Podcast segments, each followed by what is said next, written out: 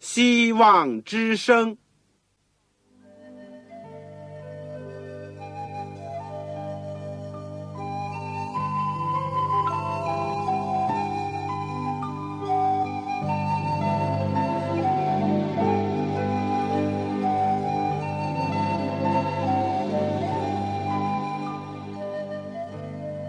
各位听众朋友，各位弟兄姐妹，欢迎您收听信徒培训这个节目。教会的兴旺，不单表现为人数众多，更要求教友的素质好。为了使教会真正达到人丁兴旺，有灵性健壮，希望之声特别为广大的信徒制作了信徒培训这个节目，满足主内同工同道的需要。信徒培训由黄牧师主讲，将有多种课程推出，欢迎弟兄姐妹们踊跃参加。下面我们就把节目时间交给黄牧师。各位亲爱的听众朋友，各位组内的弟兄姐妹，你们好，我是旺朝。首先在组里面向你们问安。我虽然离开各位一段时间，但我常在祷告当中。纪念着我们的工作，以及纪念着你们。今天能够再次有机会回到你们中间，为你们服务，心里面充满了感恩和快乐。在我完成了博士学位以后呢，我用了一年半左右的时间，准备了一套信徒培训的教材，一共呢包括九门课程，其中有基督的生平与教训。圣经要道与神学、末世论、预言之灵、健康信息、讲道法、护教学、教牧学以及教会增长，这都是一些很基础的课程。希望各位能够到时能够继续的按时的收听，而且介绍给其他的弟兄姐妹和听众朋友。我们今天呢？就是要讲基督生平与教训的第十二课：洁净圣殿。主耶稣洁净圣殿。这经文呢是在约翰福音第二章十三到二十二节，马太福音二十一章十二到十七节。我们在学习主的话语之前，我们恭敬的做一个祷告。亲爱的天父，我们实在是非常感谢你。我们有机会借着电波，能够一起来到主的面前，不认识领受主的话语，默想主的话语，我们都是充满了感谢和赞美。求主能够把我们的心能够带到你的面前，我们特别愿意打开心门来接受主耶稣基督来到我们的心中。洁净我们的心灵的圣殿，好让我们心中有主居住，而且充满着欢喜、快乐、赞美的声音。天父也求你怜悯你地上的教会、地上的工作。我们有什么软弱，有什么亏欠，也求主饶恕，求主光照，求主洁净。今天我们恭敬的把时间交在主的手中，愿你赐福给每一位收音机旁边的听众朋友。和我们的父老弟兄姐妹，愿圣灵运行在我们个人心中，让我们一同蒙恩，一同得到光照，垂听我们的祈祷，是奉主耶稣基督的圣名，阿门。今天要讲的洁净圣殿，中国人呢，以前往往在逢年过节的时候呢，尤其是在除夕的夜晚。要进行大扫除，把家里一切这个脏的东西呢都清除掉。耶稣在他工作开始的阶段，以及临近结束的时候呢，圣经记载两次的洁净了圣殿，就是上帝的家。时间呢，也都是在一年的三大节日当中的第一个节期。就是在逾越节前，我们今天呢就要来看看他是如何洁净圣殿，以及有什么重大的意义？为什么要进行两次，有什么相同的和不同的方面？首先呢，我们来看一看耶稣第一次接近圣殿。犹太国的中心呢，当然是首都耶路撒冷了，而耶路撒冷的骄傲呢，却是他的圣殿。这座造在山上的殿，是为万民所瞩目的。犹太人的家庭呢，一年三次要带着陈丁到耶路撒冷的圣殿去礼拜。这三次呢，就是犹太里的尼散月，也就是我们的正月十四，有个逾越节；第二天十五呢，有个除教节；十六号呢，有个摇捆节。而这个三个节期是连在一起的。过了五十天以后呢，就来到了我们大家所熟悉的五旬节。再后呢，就是七月十五号的一个祝棚节。但是在七月十五号之前，七月初一日呢，有个叫吹角节；七月初十日是一个大的节期，也就是赎罪日。当这完了以后呢，大家就欢喜快乐的。住在帐篷里，得享一年的丰收的果实，而且心中也因为罪的赦免而得享平安。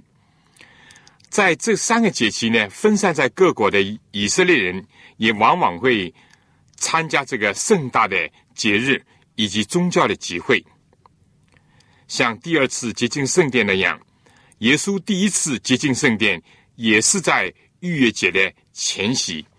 这是很有意思的。耶稣时代，他所进入的圣殿呢，有时候被称作西律的殿，原因是这个野心勃勃，但是好大喜功的西律王呢，不满足于被掳归回时候由所罗巴伯所建造的第二个圣殿，他用了许多国库里面的钱，以及动员了很多的人力。也加以丰厚的物力，并且陆陆续续的用了许多年的时间来修造这个圣殿。西律就在原有的基础上进行扩建，使得它的外观呢更加的雄伟壮丽。但按照犹太的他们的讲呢，比起第一个固定的，也就是所罗门所造的圣殿呢。明显的少了约柜，没有圣火，以及没有上帝的荣光，也没有圣灵的出现和乌灵和土明。唯一值得永恒纪念的是主耶稣，万军之君、万主之主，曾经亲临那个殿。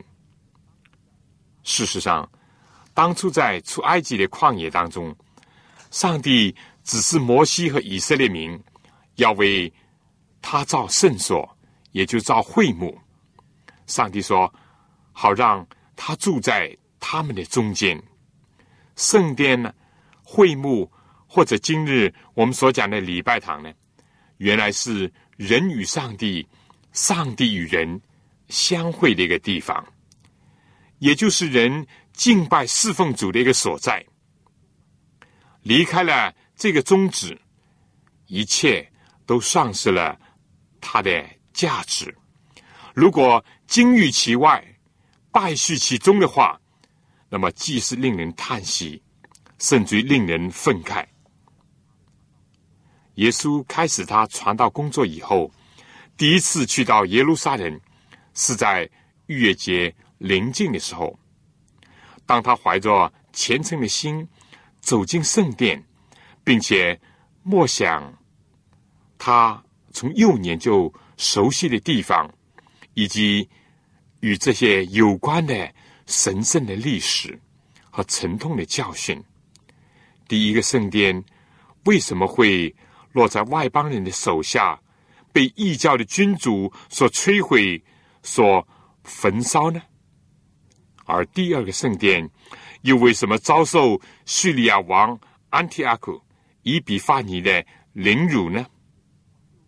今天西律又如何的借着他标榜自己、美化自己呢？耶稣越走越近，牛羊的鸣叫、人生的鼎沸，甚至于争着吵闹的声浪呢，一阵一阵的传入到他神圣的耳骨，打破了他的沉思。他看见有这么多卖牛羊鸽子的，我们知道献祭的时候呢，要用到这些寄生。有钱人呢，可以买牛或者羊，而贫穷人呢，也可以用鸽子来作为代替。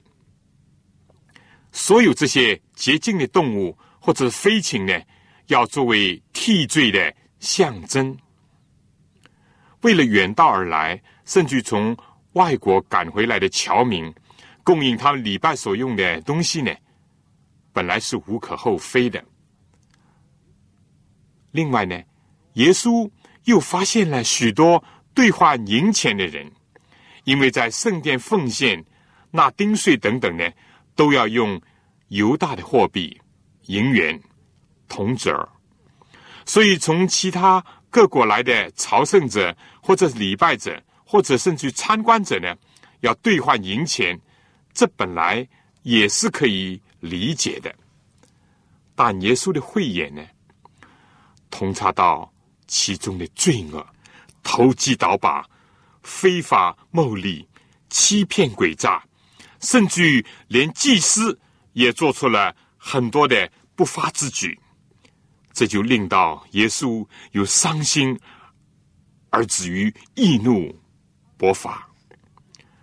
当时圣殿呢，分着三个院子，一个是内院，是专为以色列的男士所用的。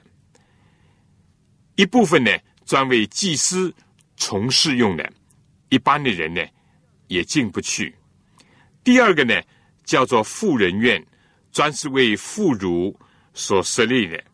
另外一个就是为外邦人，也就是视作不洁净的人用的，这是在外院。当日呢，这些做买卖的人就在这里，而且。蠢蠢欲动的想进入到内院去。耶稣应验了旧约最后的马拉基先知的预言：你们所寻求的主，必忽然进入他的殿。立约的使者，就是你们所仰慕的，快要来到。他来的日子，谁能当得起呢？他显现的时候，谁能立得住呢？这也像以西结先知在异象中所看见的，耶路撒冷圣殿当中充满了可憎之物，结果先知就大大的愁苦、愤怒那般；或者是像尼西米、以斯拉发现，在圣明甚至在圣职人员当中有渎职、有亵渎圣事的时候，所有的。那种痛苦万状，而且马上就起来行动那样。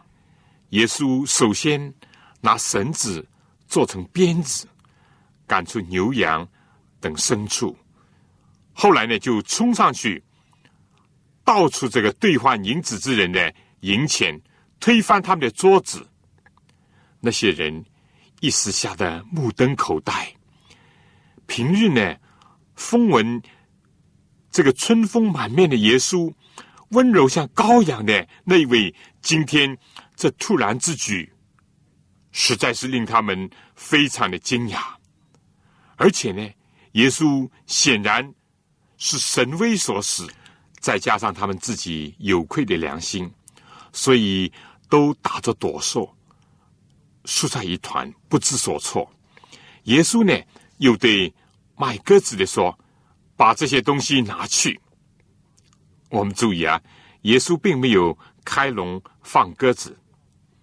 耶稣说：“不要将我父的店当做买卖的地方，不要将我父的店当做买卖的地方。”这个信息就是对今天还是多么的重要和贴切。借用教会的名义谋取私利、贩卖圣者，利用礼拜堂做社交或者是谈生意、拉关系。聚会的时候或者礼拜的时候，脑子里想的是买卖钱财、股票、房子，不一而足。主今天如果林哥，难道他就不接近他的教会吗？尤其在发财牟利的潮流之下，在商业精神及法则的进入腐蚀教会机构的时候，更加应当警惕这一点。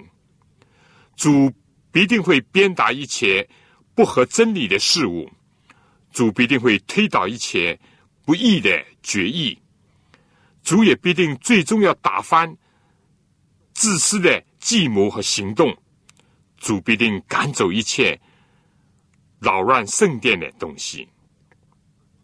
在这样的场合下，门徒就想起了经上所记的话。我为你的殿心里焦急，如同火烧。在不冷不热的老底家教会，多么需要兴起这种祭邪的心，为主发光散日的心。古诗摩西就有这样的心智。出埃及记三十二章十九节记载说，摩西挨近营前。就看见牛犊，又看见人跳舞，便发烈怒，把两块板扔在山下，摔碎了。亚伦的孙子菲尼哈有这种热心，当他看见以色列人的一个首领与米甸女子勾合行淫，他忌邪的心大发，当众。严厉的处置了公开犯罪的男女。保罗也有这种心智，他在雅典看见满城都是偶像，人敬拜未色之神，就心里着急。看见以色列人不悔改，保罗就痛心疾首。耶稣是羔羊，但羔羊发怒的时候。没有人能够担当，因为他也是犹大支派的狮子。这也是耶稣的形象之一。今天有些人错误的声称旧约的耶和华不是新约的耶稣，认为旧约是严厉的，新约是仁慈的，错了。旧约上帝的爱何其甚！就比如表现在对亚伯拉罕为索多玛祈求，以及对待尼尼微城的事情上，而新约当中最仁慈的耶稣，也有痛斥法利赛人在安息日怒目看这些心地刚毅的人的势力，更加有法烈怒赶逐圣殿当中做买卖、谋取私利的一种壮举和义举。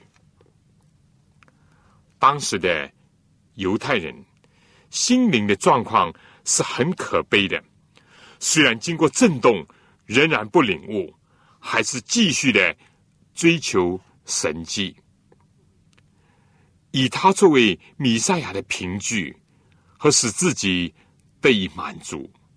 有的甚至于呢，更像基督的权柄挑战，以及想怂恿基督去达到他们。自私的一种世俗的目的，包括呢，要耶稣显出神能，推翻罗马统治者，建立犹太的王国在地上，并且使他永世长存。当时他们就问耶稣说：“你既做这些事，还显什么神迹给我们看呢？”对只追求神迹奇事而不愿意悔改自己罪恶的人。永远没有满足的时候。对于坚着怀疑态度而不肯正视事实的人，永远都会有怀疑的借口存在。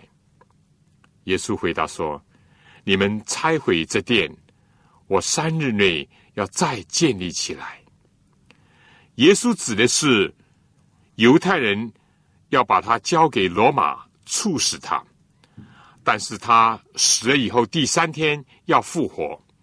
这个殿是指着他自己的身体讲的。古时造会幕、圣殿，无非都是表明相同的意思。上帝爱世人，虽然因为罪的缘故，人不能直接的面对神，但是神还是愿意和人同在，借着会幕、圣殿来表明他要住在人间，他愿意临格在我们当中。而今天道成了肉身。搭帐幕在我们中间，就好像古时会幕在以色列的营中那样。也正是在这个含义上，耶稣所讲“不要把我父的殿当做买卖的地方”，就更加具有深刻的意义了。不要借着基督的名从事那些为自己谋利，尤其是非法之举。宁愿要耶稣要真理，而不要为自己图利而出卖基督，或者是贩卖异端。耶稣说的是东，他们想的是西。耶稣指的是属灵的事物，他们只能看到眼前的大圣殿。他们说这个殿是四十六年才造成的，你三天内就建立起来吗？一等人是。不明白另一等人，却日后呢，甚至要做假见证，歪曲耶稣所讲的话。主这里明明讲你们拆毁，但是呢，以后他们在审判厅的时候控告耶稣的时候讲，三天之内他要拆毁。而对广大的犹太人讲呢，他们的价值观。只是外表的虚华、物质或者是建筑艺术的一种价值，不错。希律为了表彰自己的富有虔诚，以及这个自己是作为半犹太人，为了博取广大的民心，确实是花费了很多的人力、物力、时间，才逐渐的修饰美化这个大殿的。而以色列人呢，也一直以为有了圣殿的存在呢，就万事大吉，就能够确保上帝的同在。即使是拒绝亲自来到了他们中间的上帝的儿子，甚至把他送上死地也无所谓。他们一再的重蹈第一个圣殿被毁之前，也就是耶利米时代犹太人的覆辙。他们整天的呼喊耶和华的殿，耶和华的殿。第一个圣殿，也就是所罗门的殿，由于犹大的罪，终于被毁在巴比伦王国的手下。同样，按照历史的记载，这个可以称为美幻美轮的金碧辉煌的圣殿，一直到公元六十四年亚基破二世的时候，才完全。竣工，但是谁知道，仅仅过了六年，由于一再的拒绝上天叫以色列人悔改的呼召，弃绝耶稣，杀害门徒，迫害真教会，结果就在公元七十年完全毁于罗马的手下。这也就成了震惊史家的耶路撒冷的。大毁灭。耶稣来到世界上，关怀他的选民，也希望耶路撒冷能够发光，照耀四方，使圣殿成为万民所向往，以及吸引全世界人都能够通过以色列得获救恩。所以，耶稣一出来工作，其中第一件大事就是显出。神的威仪来洁净圣殿的污秽，好让上帝的荣耀的光再一次的照临。下面呢，我们先请听一首著名的圣诗，叫《圣城》，可以让我们想到天上的圣城耶路撒冷是何等的圣洁光辉，我们地上的圣殿是多么的需要主的洁净。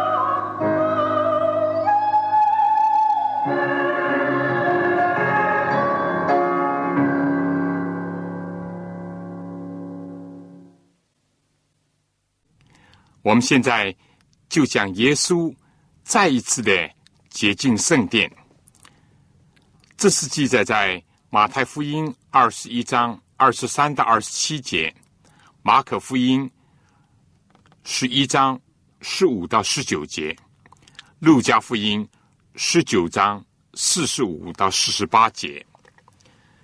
耶稣最后一次呢，到耶路撒冷去。和以前有所不同，先后两件事呢，都是引人注目的。首先呢，就是他凯旋进京，他骑着驴驹子，而且许多人都把衣服呢铺在路上，正像今天欢迎君王首脑的仪式当中铺了红地毡那样。以表示尊敬，还有人呢，砍下这个棕树枝，拿在手上挥舞，表示庆祝。前行后随人都在欢呼：何塞纳归于大卫的子孙。何塞纳原来就是求救的意思。这里呢，表明一种称颂的意思。奉主名来的是应当称颂的，高高在上，何塞纳。当时真是群臣出动，盛况空前。尤其是令人想到先知的话，今天已经应验在他们的眼前。就是先知撒加利亚的预言说，要对西安的民说：“看呐，你们的王来到你这里，是温柔的，又骑着驴，就是骑着驴驹子，一位从不喧嚷，也不扬声，使街道听见他声音的主。”一位一直推辞王冠的人子呢，今天似乎是接纳了万众的欢呼。耶稣既进了城，合城的人呢都惊动了，都说这是谁？耶稣非常明白，他这次进首都的遭遇是上十字架，而不是坐宝座。这些今天还高唱赞歌的人当中，有的人日后在主定十字架的时候，就对他发出咒语；有的不敢再承认他，有的甚至否定他，向他摇头撇嘴。除了这些群众，门徒因为所见到的这些异能，都欢乐起来，大声的。赞美上帝，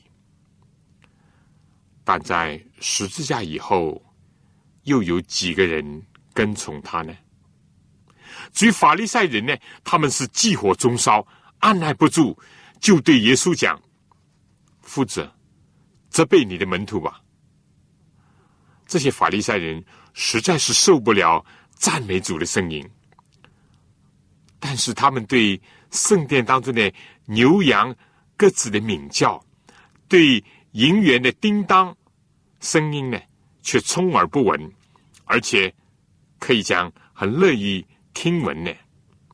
不同的人爱不同的事物，耶稣就说：“我告诉你们，若是他们闭口不说，这些石头也必要呼叫起来。”像峰回路转那样，就在众人歌声还没有停息、笑容还没有收敛的时候，耶稣快到耶路撒冷，看见这个城，就为他哀哭，说：“巴不得你在这日子知道关系你平安的事，无奈这事现在是隐藏的，叫你的眼看不出来。”因为日子将到，你的仇敌必筑起土垒，周围环绕你，四周困住你，并要扫灭你和你里头的儿女，连一块石头也不留在石头上，因你不知道眷顾你的时候。犹太人和门徒看到的圣城和圣殿。是现在，是表面，是物质的情况，而基督看到的是他们的将来，是他们的内在以及属灵的光景。就在耶路撒冷，万众欢笑，但是独有耶稣哀哭的背景下，耶稣又突然的来到了圣殿。人是健忘的，罪。也有他的劣根性，但基督对于一切污秽他圣殿的事，过去、现在和将来，都是不能容忍的。在耶稣即将要结束他在地上的工作的时候，他再一次的进入了上帝的殿，赶出在店里、在外邦院子内。一切做买卖的人，推倒了兑换银钱之人的桌子和卖鸽子之人的凳子，对他们说：“经上记着说，我的殿必称为祷告的殿，你们倒使他成为贼窝了。”这是引证了耶利米书第七章十一节。当时的人呢，也是口头上宣称这些是耶华的殿，是耶华的殿，但实际上呢，他已经是变质了。耶稣在第一次接近圣殿的时候，仅仅讲不要把我父的殿当作买卖的地方，而现在呢，他的。败坏的光景更新发展，但是不是变好了，而是变得更坏了。他成了强盗窝，他也成了一个贼窝，像人那样。人每一次的拒绝真光，心里就会更加黑暗；每一次的抗拒阻碍的感化。心田就会更加的刚硬。主的圣殿和教会，如果不接受主的警告劝诫，就一定会变得越来越坏，离真理也就会越加遥远。耶稣有一次讲到一个乌鬼被赶了出来以后呢，但后来他看见那个屋子里面是空闲着，而且打扫干净、修饰好了。但是没有人居住，就去带了另外七个比自己更恶的鬼来，都进了去住在那里。耶稣说：“那人幕后的景况比先前就更不好了。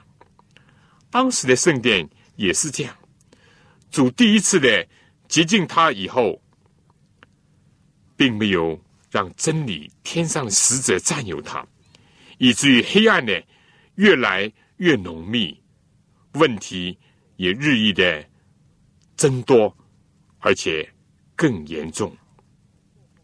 启示录讲到幕后属灵的巴比伦，就是混乱的教会，也是这样。由于拒绝主给老底家教会的信息，由于拒绝幕后的三天时的警告，最后启示录。十八章讲到，天上要这样宣布：巴比伦大臣群岛了，群岛了，成了鬼魔的住处和各样污秽之灵的巢穴，并各样污秽可政治雀鸟的巢穴。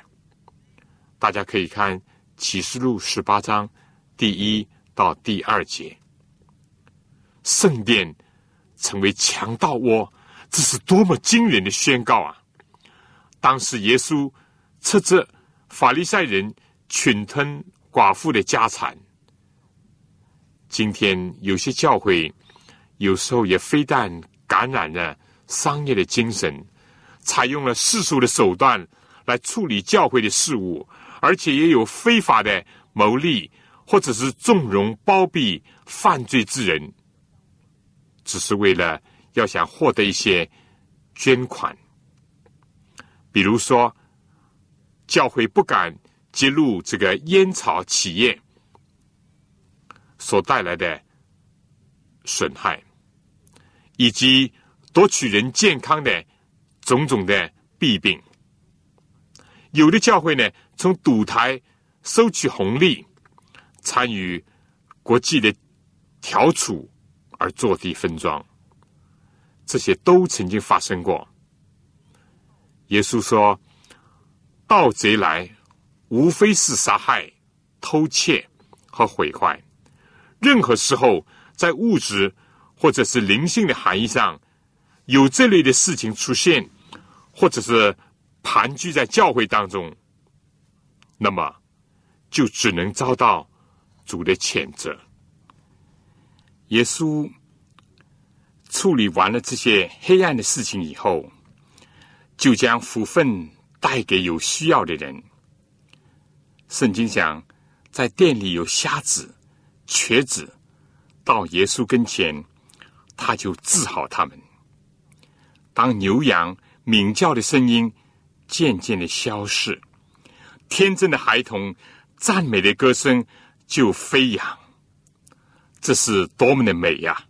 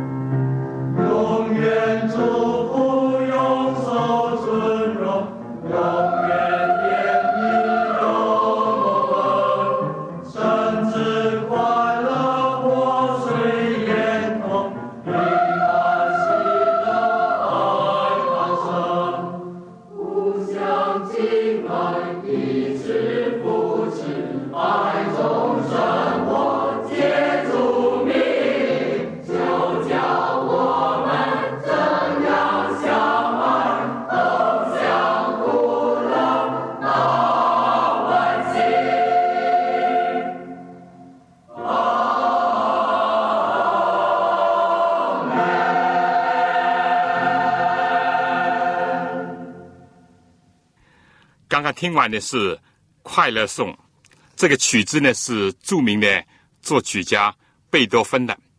这个词呢也显示了基督徒的一种快乐。回想当时的情形呢，也确实如此。当耶稣洁净了圣殿，赶出了那些压制人心灵的事物以后，天真的儿童就升起了快乐的。赞美的歌声，是的，圣殿和教会被黑暗笼罩的时候，人们一切真正的需要都看不到，也照顾不了。唯有把这些污浊的事物解除净净，上帝的福分呢，必定会临到那些来到圣殿或者教会当中的人呢。多少时候，圣殿当中有。独自的祭司，或者教会当中，有的时候有坏人的把持，许多人都裹足不前，不敢，或者是不愿意来到主的殿中。旧约圣经当中，在沙摩尔的时代，以利做大祭司，但是以利两个儿子呢是恶人，不认识耶和华，在人献祭的时候呢，他们就。派仆人去任意的收取祭肉，并且要生的，不要煮过的。献祭人如果说必须先烧脂油，然后呢，你可以随意的取肉，他们的仆人就会说：“你立时给我，不然我便抢去。”这两个祭司呢，又和在会幕面前侍候的妇人勾合行淫，坏人当道。穷苦人呢，就特别受害。当然，以利亚儿子最后自己也自食其果。而撒母耳的两个儿子呢，也不行他们父亲的道。撒母耳上第八章第三节这样讲到：他们贪图财力，收受贿赂，去往正直。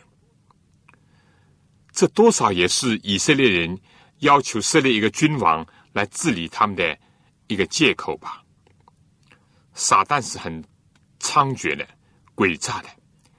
耶稣一而再的接近圣殿，特别是针对那些非法牟利、不诚实，甚至欺诈、巧取豪夺的行为，而撒旦呢，还是暗暗的、不断的。在耶稣的一个门徒的心中工作，是犹大经常的偷取钱囊当中的钱，最后甚至出卖耶稣，也是为了取利。甚至更有甚者，日后呢，当比拉多在借钱要释放一个人，问是要放耶稣呢，还是放巴拉巴？这些犹太人竟然大声说要巴拉巴。这个凶恶的强盗，以色列宁可要强盗，不要耶稣；宁可让强盗自由，再去抢劫或者伤害他们，不愿意让耶稣来拯救医治他们。不知悔罪的人的心境是多么的可悲啊！如果旧约。以利的时代，当约柜被掳去，以利一听到就说以加伯，也就是上帝的荣耀离开了话，那么这个时候，犹太国和圣殿的厄运呢，也已经迫近了。圣殿的幔子不仅仅将要从上到下裂为两半，那个时候人们会发现，原来上帝。并没有临搁在其间。圣殿的建造，按照上帝对摩西讲，又当为我造圣所，使我可以住在他们中间。但当圣殿当中尽是投机倒把，或者是买卖盈利，甚至偷偷抢抢，就根本没有上帝立足之地。上帝离开了圣殿。就如躯壳一样，生命没有了，只等待死亡和腐朽。荣耀离开了，只留下黑暗。耶稣最后以接近圣殿的行动和医治殿里的瞎眼、瘸子，来表明他的正和他的爱，他的公义和他的仁慈。人们，尤其是当时的犹太人。应当做什么选择呢？耶稣这次最后的进圣城和圣殿，也最后一次的离开他，是让主完成他的工作和使命，从而使圣殿免得遭受豪劫呢？还是丧失他最后的良机，等待厄运的来临呢？一个祷告的殿。万国万民祷告的殿，结果因为成了交易所，成了贼窝，最终成为荒场。就像耶稣当日视察圣殿的时候所咒住的那棵无花果树，最后枯干了那样，耶路撒冷的圣殿也成了可废弃的，从而也应验了先知但以理。在但以理书第九章二十六节所发的预言，当法利赛人、祭司长见到耶稣所讲的、所做的，尤其是群众的神情和孩童的欢呼赞美，他们又故伎重演，妄想压制，最后恼羞成怒的对耶稣说：“这些人所说的，你听见了吗？”耶稣说：“是的，经上说，你从婴孩和吃奶的口中完全了赞美的话，你们没有念过吗？他们自名为圣殿的主持人、管理者，满以为没有了他们，以色列的宗教生活就会终止，民族的活动力就会瘫痪。岂不知道他们正是以色列心灵健康的危害者，灵性。”生命的蛀虫是天国的抵挡者，主要弃绝他们，也只有弃绝他们，那些谦卑的、纯真，好像孩童般的信从者，才能涌出赞美和感谢。骄傲的选民就是以色列人失落了。天国属于一切虚心的人，如饥似渴的寻求上帝的国和上帝的义的那班人。耶稣接近圣殿的这个历史的往事呢，既可以应用在教会当中，比如说基督福临安息日会早期 Battle Creek 的一个经历，上帝如何用无名的火来接近他的教会。当时巨大的报馆、医院、会堂都先后付之一炬。同样的，它也可以运用在接近人的心灵的殿上。这是今天更重要的一个层面。圣经讲，我们的身子原是上帝的殿，有圣灵居住在里面，而且我们是基督用他的生命的重价买来的。我们有没有保守我们的心胜过保守一切呢？我们有没有？将上帝的话藏在心里，免得我们得罪他呢？我们有没有以基督为至宝，以致我们的心常与他同在？因为我们的财宝在哪里，我们的心也在哪里。我们的心有没有时时的升起祷告和赞美呢？还是我们让我们的心充满了牛羊鸽子的鸣叫声？或者是让兑换银钱的吵杂声充满我们的心，以致我们心中没有安宁，反而是乌烟瘴气呢？诗篇第一百三十九篇二十三、二十四节说：“上帝啊，求你鉴察我，知道我的心思，试炼我，知道我的意念。”看，在我里面有什么恶行没有？引到我走永生的道路。愿我们的心做主的圣殿，而且常常的求主来洁净，就好像诗人所做的祷告那样。最后呢，我们小结一下，我们今天学习了耶稣。先后两次呢，在逾越节前接近圣殿的事情，他易怒大发，神威大显。父的殿，他的殿不能作为买卖的地方，更加不能成为贼窝。他的殿必定要成为祷告的殿，万民祷告的殿。如果不接受上主的洁净的作为，最后呢，只有成为荒唐留下的一个结局。主在工作开始以及结束以前两次的赶出在店里从事买卖献祭用的牛羊鸽子，以及赶逐在兑换的。银钱当中来谋取私利、玷污这个崇拜气氛，甚至于有欺诈、谎骗的事物的一些人，表明主的圣洁是不容忍这种事情的。但主在这样行事以后，却医治了店里面的人，结果所兴起的赞美的声音。又表明了上帝的爱必定会临到有需要的人。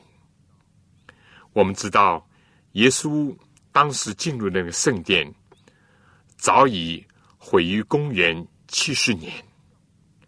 但教会和我们心灵的殿，必须要有主居住，而且求主戒除我们一切的误会。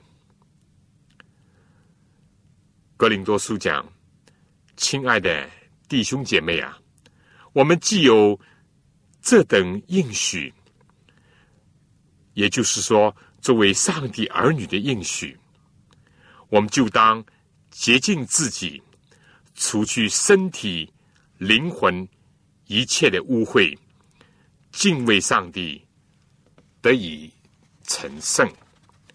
我们呢，下面有几个讨论的问题，希望大家可以，如果有小组的话，或者有几个人的话，一起学习。第一，耶稣在他繁忙的工作日程当中，为什么要先后两次的接近圣殿？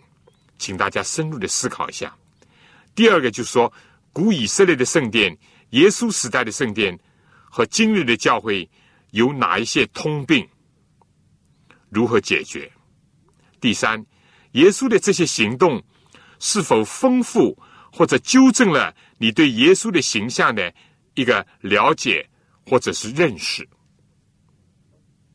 第四，这件事情如何使你想到今天的教会和我们的心灵的殿也需要主的洁净？愿主能够赐福给您。